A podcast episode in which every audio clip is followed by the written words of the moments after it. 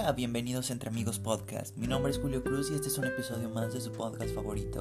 Esta semana vamos a estar hablando sobre un eh, musical bastante importante en México que se llama Mentiras el Musical. Este musical ha sido prácticamente el musical mexicano más exitoso de todos los tiempos. Y durante la pandemia sucedieron algunos problemillas que terminaron por hacer que cambiara pues de producción y de productores en general, de teatro, etcétera, etcétera. Y entonces eh, hace algún par de meses estrenó esta nueva versión de este musical en Ciudad de México. Entonces pues me gustaría hablar de este eh, musical y más porque va a estar dando gira pues en varias partes de la República Mexicana como lo es eh, Monterrey, Puebla, Querétaro, Guadalajara. Entonces, pues si quieren ver eh, este musical tanto en Ciudad de México como en cualquiera de estos lugares, pues eh, será un buen episodio. Espero que les guste y comenzamos.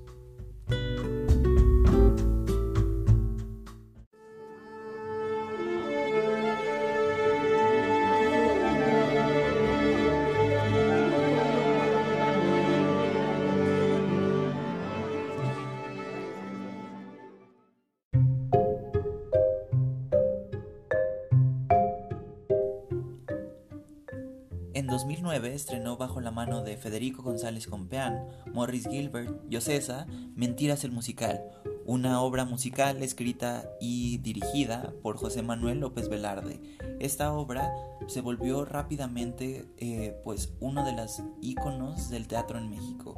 Siendo sinceros, eh, los primeros meses de esta obra fueron pues bastante difíciles, pero una vez que salió el álbum de este musical fue cuando explotó y se volvió la obra mítica que todo mundo conoce hoy en día. Y pues bueno, algo importante a remarcar es justo esto que les digo, que es un musical eh, de rocola. Un musical de rocola significa que toma canciones de eh, la cultura popular o de una banda o algo en específico y construye una historia en base a ello. Por ejemplo, Mamma Mía es una historia que toma un musical de Rocola de cierta manera de ABBA y construye con las canciones de ABBA toda una historia y una narrativa que terminan por eh, funcionar bien. Otro ejemplo podría ser eh, Hoy no me puedo levantar, que usa canciones de Mecano. Y bueno, Mentiras el musical usa canciones en general de los años 80 eh, famosas. Eh, y me refiero a canciones de Daniela Romo, de Mijares, de Emanuel, de Lupita D'Alessio, de Dulce, etcétera, etcétera. Y lo que hace es juntar todas estas canciones de forma que se logre contar una historia. Y algo que tiene bastante relevancia es que la música mexicana eh, o pop de los ochentas eh, hablaba mucho sobre desamor, sobre infidelidad, sobre mentiras y entonces aquí es donde el director dice, bueno, podemos tomar todas estas historias que cuentan eh, estas canciones y trasladarlo a un entorno teatral y a unas historias pues mucho más específicas y la verdad es que embona. Y pues bueno, así se llevó una larguísima temporada de 2009 a 2020 ininterrumpida siendo Em, la obra de teatro musical en Ciudad de México más longeva, y bueno, creo que ni siquiera de teatro musical, de teatro en general, más longeva que se había presentado en Ciudad de México y desafortunadamente pues llega la pandemia, em,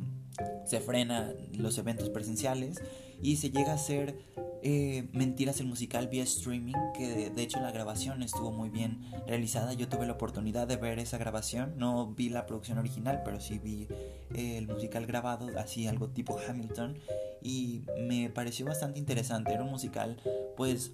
algo minimalista, usaba como una escenografía en forma de tocadiscos que era un giratorio al estilo de Hamilton nuevamente, y de cierta manera lograba llevarte esa época justo también por la utilería, eh, el estilo, los arreglos, la música, prácticamente todo se sentía como de los ochentas. Y pues bueno, eh,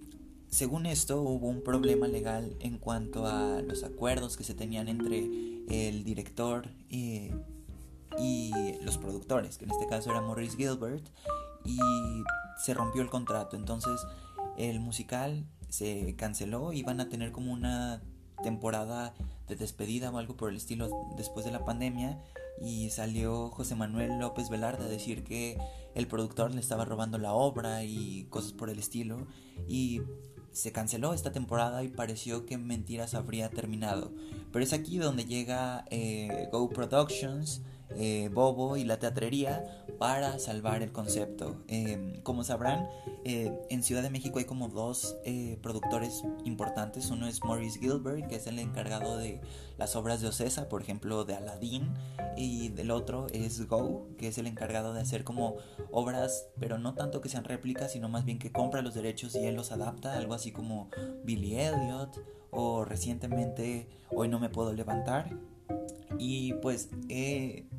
Go toma esta producción y deciden darle una limpieza completamente de cara y hace un par de meses estrenó en Ciudad de México eh, pues esta nueva versión de Mentiras el musical. Entonces pues hay muchos cambios y me gustaría hablarles ya de eso después de este corte. Entonces vámonos y regresamos en unos momentos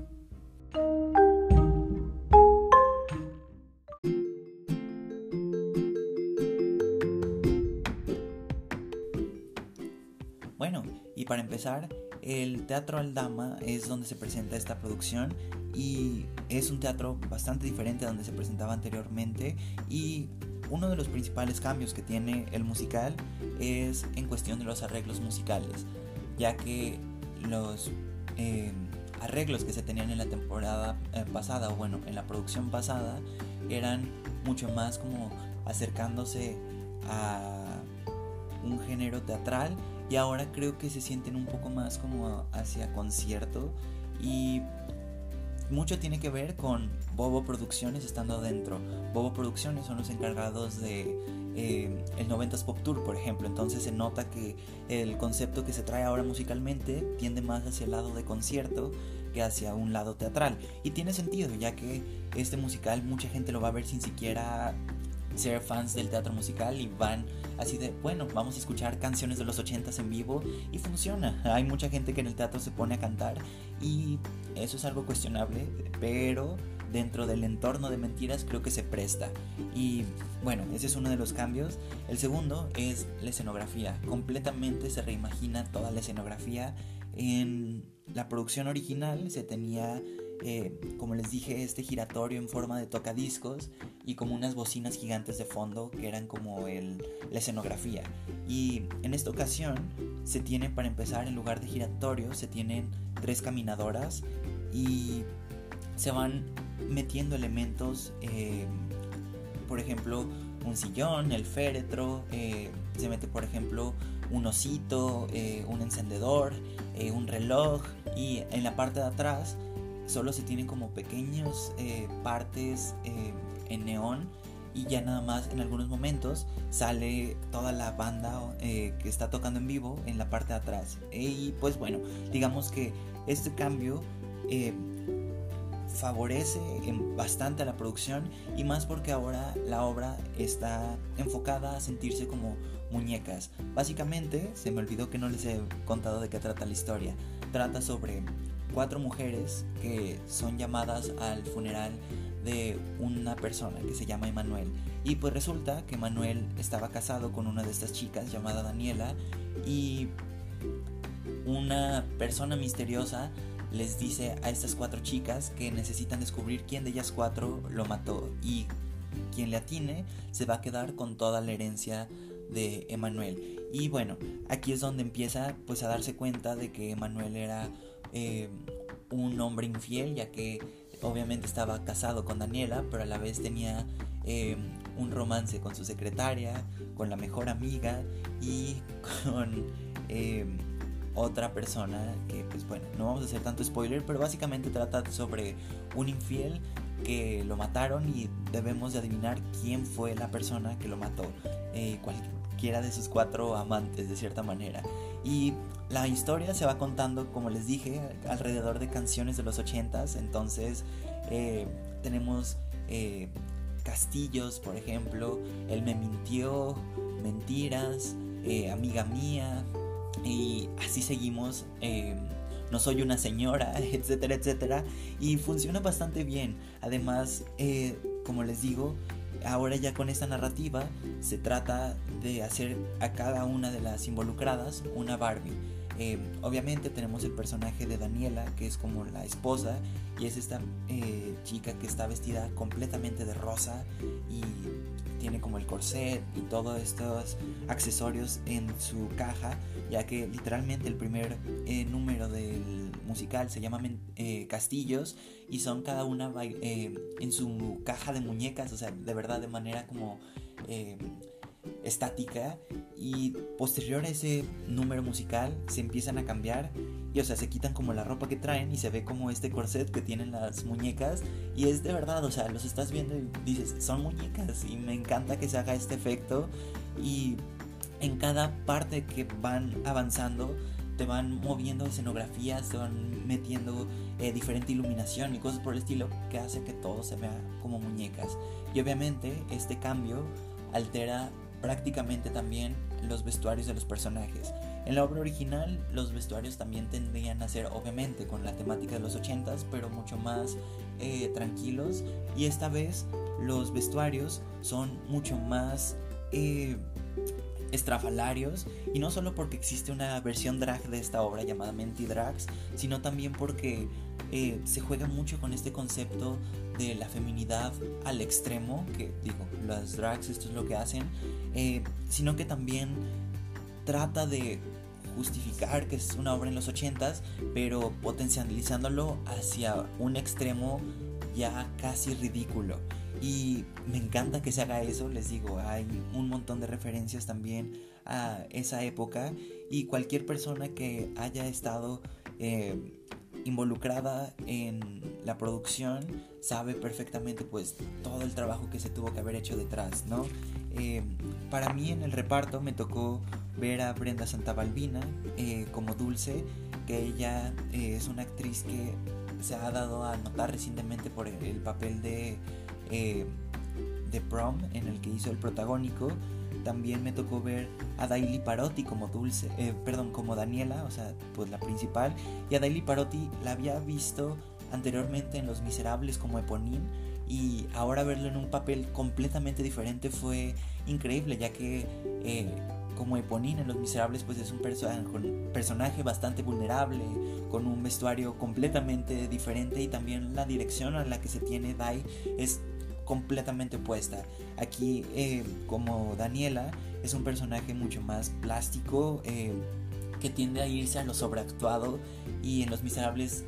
eh, no, literalmente estás viendo a Eponín sufrir, llorar, cantar a pulmón algo terrible y aquí es más como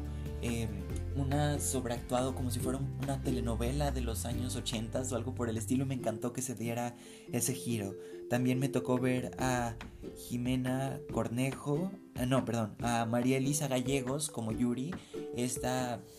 eh, que va a ser el personaje de la mejor amiga y sinceramente de las cuatro chicas fue quien más me gustó creo que ella nunca la había visto en,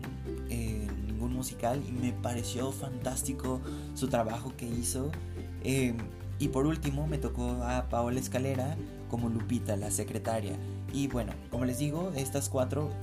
las cuatro me parecieron increíbles, pero personalmente creo que eh, María Elisa Gallegos se llevó de plano toda la obra, los mejores momentos en mi opinión, pero en general es una historia bastante divertida, ya que cada una empieza a contar como su versión de cómo conocieron primero a Emanuel. Por ejemplo, el personaje de Daniela cuenta cómo lo conoció desde eh, la secundaria y cómo se terminaron casando. Después, obviamente, Yuri, que es la mejor amiga, eh, va contando cómo ella conocía a ambos y se llevaba bien. Eh, y después tenemos estas historias, por ejemplo,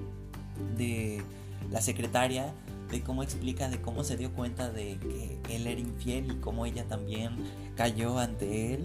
y justamente se dan estos eh, momentos de risa por ejemplo también eh, el personaje de Dulce era una novicia que termina por decir ok no esto no es para mí yo quiero salir con Emanuel y hace toda esta historia que curiosamente también ha sido abrazada por la comunidad LGBT y les digo, existe una versión drag. Y no solo eso, el, sinceramente el teatro estaba con la mitad del público, parte de la comunidad y se notaba. Y creo que se presta mucho justo por esto que les digo, que es un musical eh, bastante estrafalario, que hay muchas luces, vestuarios increíbles eh, y es curioso que un musical mexicano haya logrado pues tener esta clase de impacto. Y se nota que es una producción mexicana eh, de alto nivel. Podría casi asegurar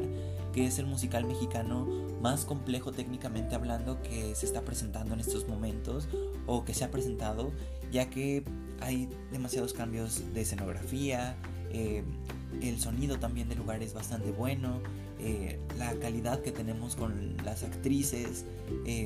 los vestuarios, eh, los arreglos, prácticamente todo lo que se hizo me pareció que están en su punto y que demuestra que el musical mexicano es algo que no se debe de pasar así como de, ah, es un musical mexicano, sino que de verdad se le debe de dar un enfoque y se le debe de dar validación a esta clase de teatro. Y pues como les digo, en el elenco tenemos a actrices increíbles como lo es, al menos para mí, Daily Parotti se me hace una actriz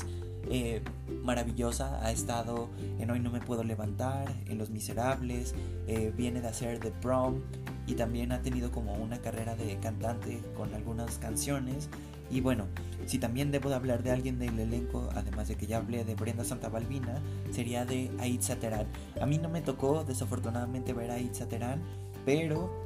ella ha trabajado en producciones como lo son el Rey León, em, Los Miserables, eh, también estuvo en eh,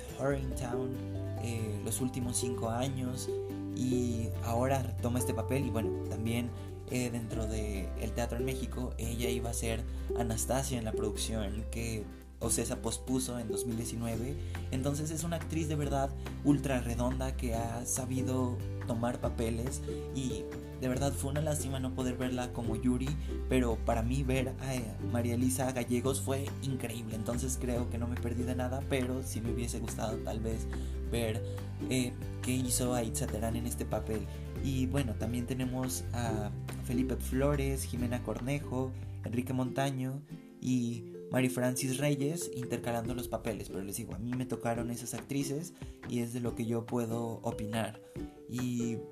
en general me parece que es una obra bastante redonda y bastante completa y pues yo fui acompañado de una persona que jamás había ido a ver un musical o teatro en general en su vida y si hubo cosas que le sacaron de onda, por ejemplo, que dieran llamadas, que el intermedio existiera y también que, por ejemplo, que la música estuviera en vivo o la cercanía que se tiene. Esta obra la vi como en quinta fila, entonces pues se vio increíble y pues obviamente creo que si una persona que no estuvo acostumbrada a musicales le encantó, significa que esta puede ser una buena obra para llevar a nuestro amigo o familiar inexperto en el tema. Y pues creo que eso es todo lo que puedo hablar sobre mentiras. Les digo, se presenta en el Teatro Aldama de jueves a domingo me parece y los miércoles se presenta la versión drag que lleva el nombre de Mentidrags y es prácticamente el mismo musical, las mismas canciones, no hay ningún cambio más allá de que está protagonizado por eh, drags y obviamente el vestuario está eh, adaptado, pero fuera de eso el resto de la obra se mantiene completamente intacto. Entonces pues eh, me parece una recomendación, sinceramente es la obra de teatro que más me ha gustado eh, lo que he visto este año. Y pues bueno, recuerden seguirnos en arroba entre amigos en Instagram y mi Twitter personal que es arroba Julio Cruz. Muchas gracias por escucharnos y nos vemos la próxima semana.